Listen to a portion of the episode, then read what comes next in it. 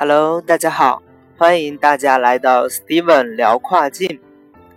那今天呢，Steven 给大家介绍一下四目前四大主流跨境电商平台的区别。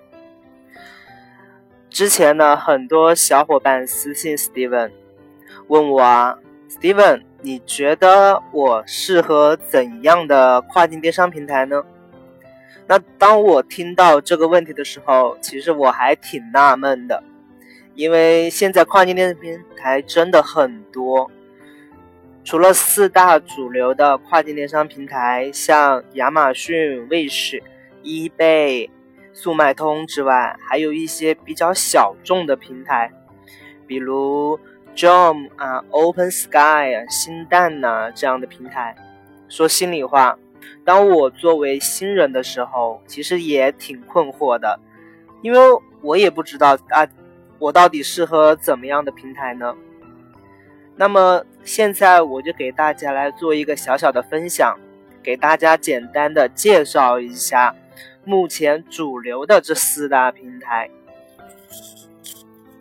那我们先谈一下亚马逊，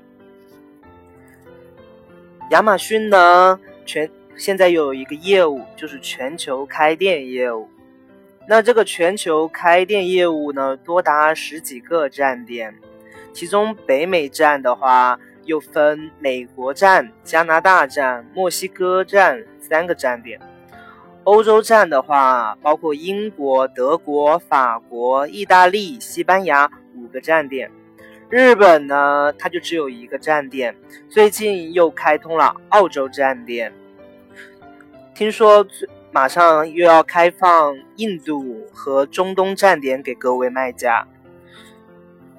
那亚马逊的站点也是非常多的，那我们不可能一下子就去把所有的站点打开吧？那作为小卖家、新卖家该怎么办呢？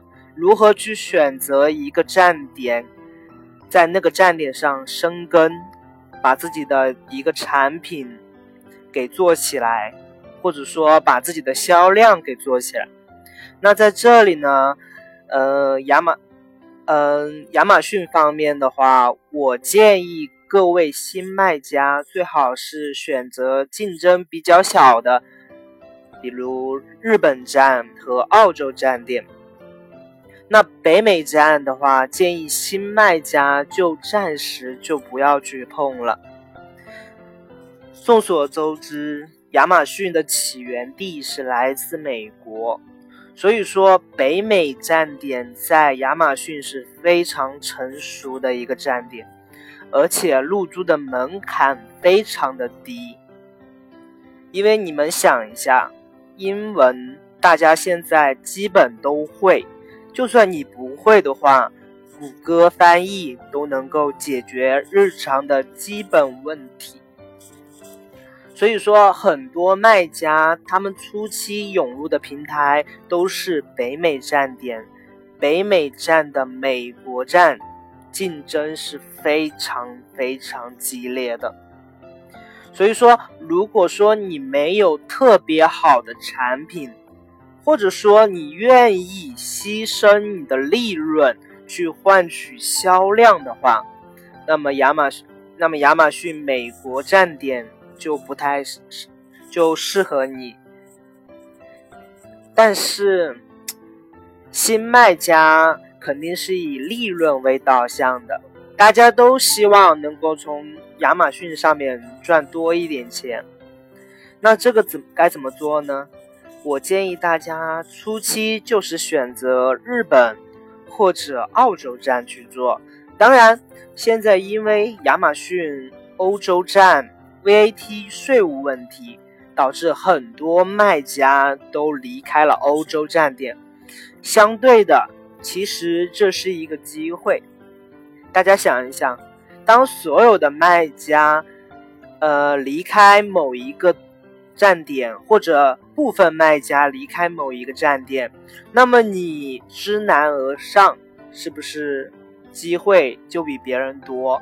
你甚至有可能做到 top 前一百，这都是有可能的，因为竞争小了。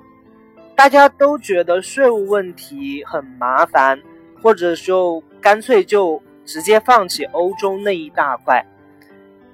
其实，Steven 想告诉大家，欧洲市场不比北美差，而且据 Steven 所知，像 Steven 自己也在做亚马逊，欧洲站的利润和日本站的利润都是高出北美站非常多的。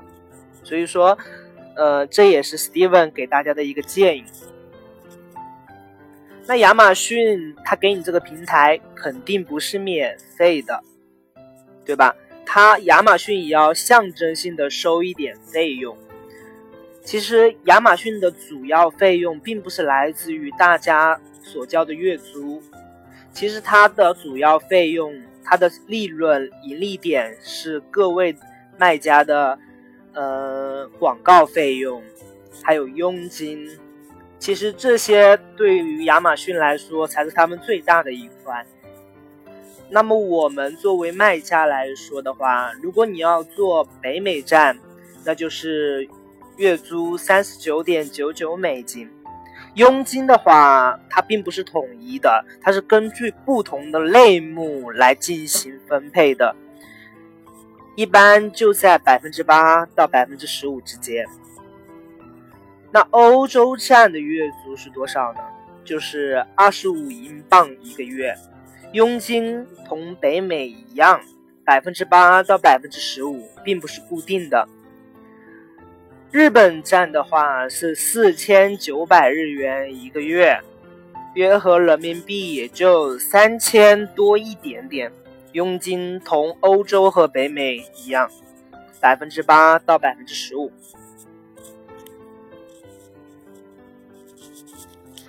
那亚马逊有什么优点呢？说了这么多的话，那优点 Steven 总结为四点。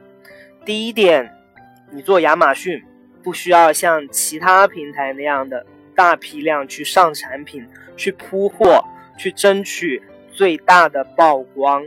你不需要的，亚马逊是以走精品化的路线为主，也就是说，你即便你做一个产品，如果说你能做起来的话，呃，有一个比例，如果说你在美国能够把一个产品做起来，那你可能一天的订单量能够最少也有四五百单，高的话上千单都是有可能的。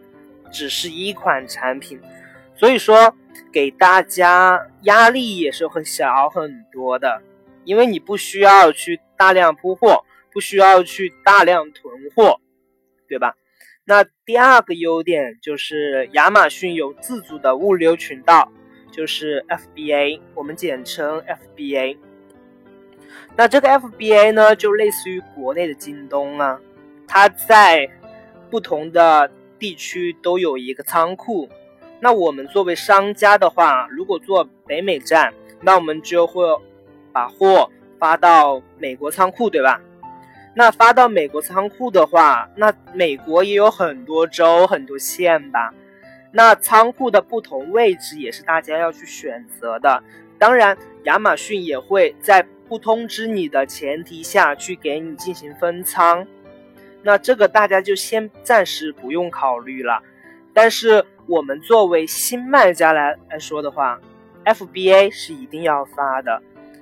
那为什么说 FBA 你一定要发呢？那这里面涉及一个亚马逊购物车的问题。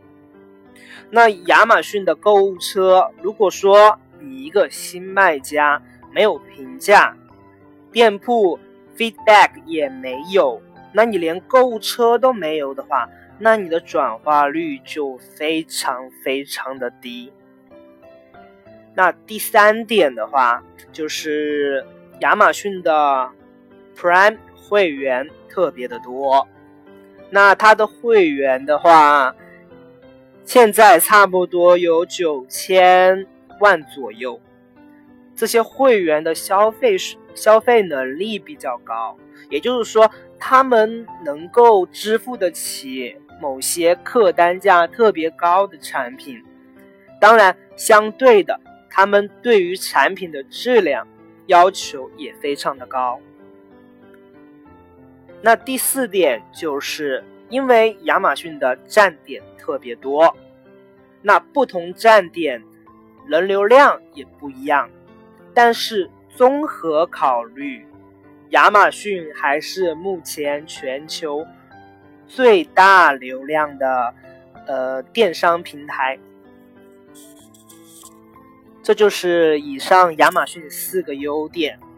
那么它的缺点有吗？当然也有。凡事都有利和弊嘛。那它的缺点的话，Steven 今天也给大家总结出了四点。那这四点呢，我们分分别一一来说。那第一点，如果说，呃，你想要在亚马逊平台获得成功，就必须使用 FBA 配送，因为这样，Steven 前面也说了，这样你才能够获得亚马逊的购物车。可是呢，一旦你选择了 FBA 配送，也就意味着你必须得囤货了。那其实这是有一定风险的。嗯，我们都知道亚马逊是。亚马逊的仓库是在国外的，那我们把货发到仓库，一旦你运营的店铺出现问题，或者你选品的能力不够，选到销量不好的产品，就有可能直接导致货物变成库存。如果说你的账号在运营过程中被封了，被限制了。那你的货还是在亚马逊仓库，那这可都是钱呐。那这就是第一点，相对来说风险会比较好一，比较高一点。那 Steven 这边给大家一个建议，就是说，你新卖家，当你选品之后，不确定这个产品到底能不能做起来，那你 FBA 你要不要发？肯定要发。那这个时候呢，Steven 就建议你们一个产品发十到二十个就行了，不需要太多，因为你是去测款，你要测一下那个产品到底能不能起来。所以说，你不要一股脑的直接就是几百、几千这样发过去，风险很大。那第二点就是。因为亚马逊现在是非常热门的一个平台，所以说很多大小公司都涌进这个平台，所以说它的竞争已经进入了白热化阶段。因为我们都知道，亚马逊在没有开通全球开店业务的时候，是不允许中国商家入驻的，也就是说之前。你有渠道能够进入亚马逊，那你就躺着赚钱。但是现在的话，就很考验一个技巧了。所以说，呃，竞争也是非常大的。但是竞争大，并不代表你不能获得成功，对吧？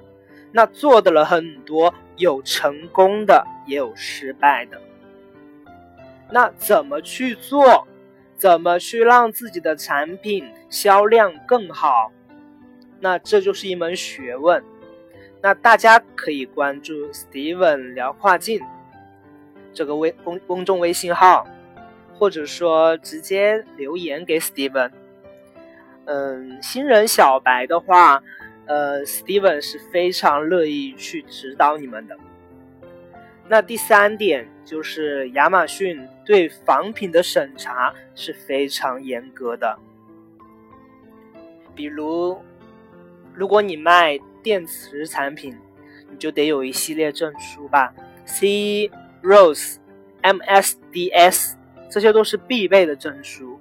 如果你没有的话，那不好意思，你的产品可能就不会被上架，可能会被强制下架。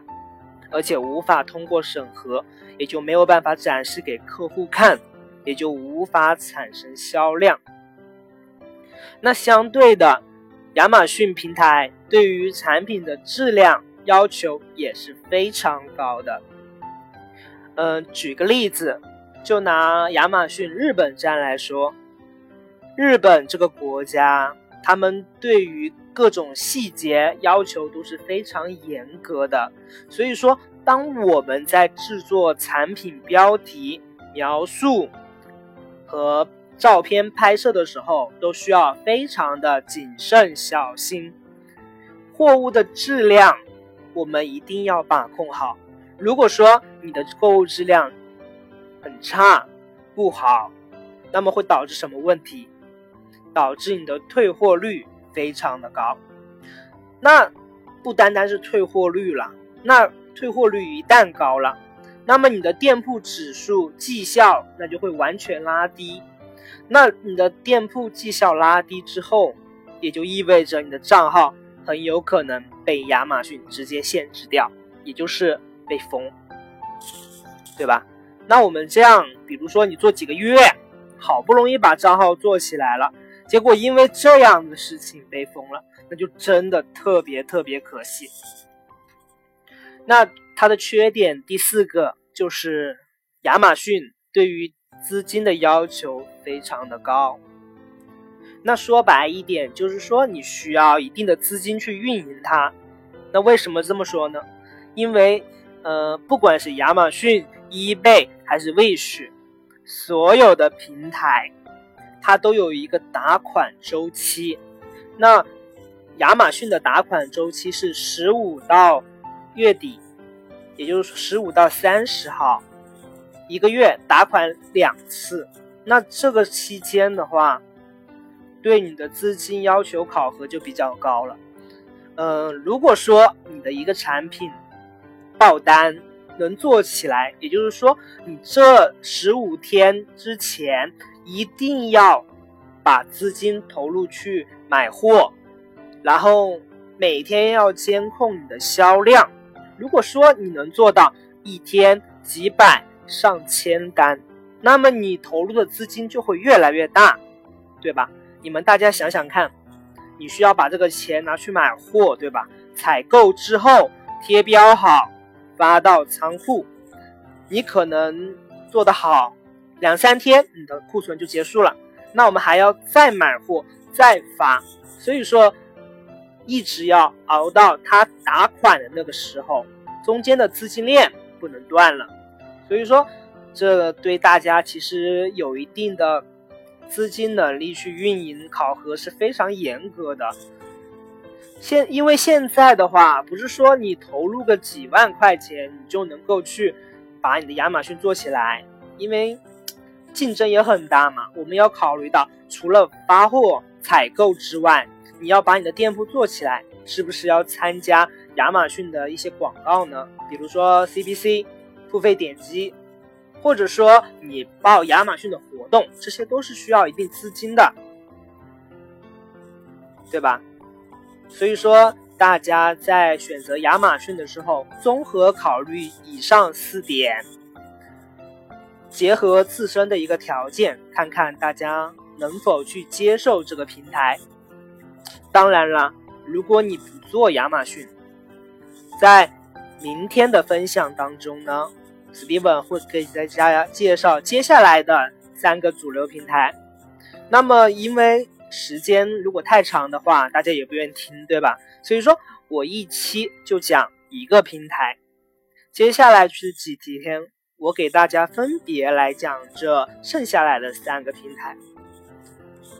那么今天的分享到此结束，欢迎大家关注 Steven 的公众号，Steven 聊跨境。好，谢谢大家，大家再见喽，祝大家二零一八。大卖。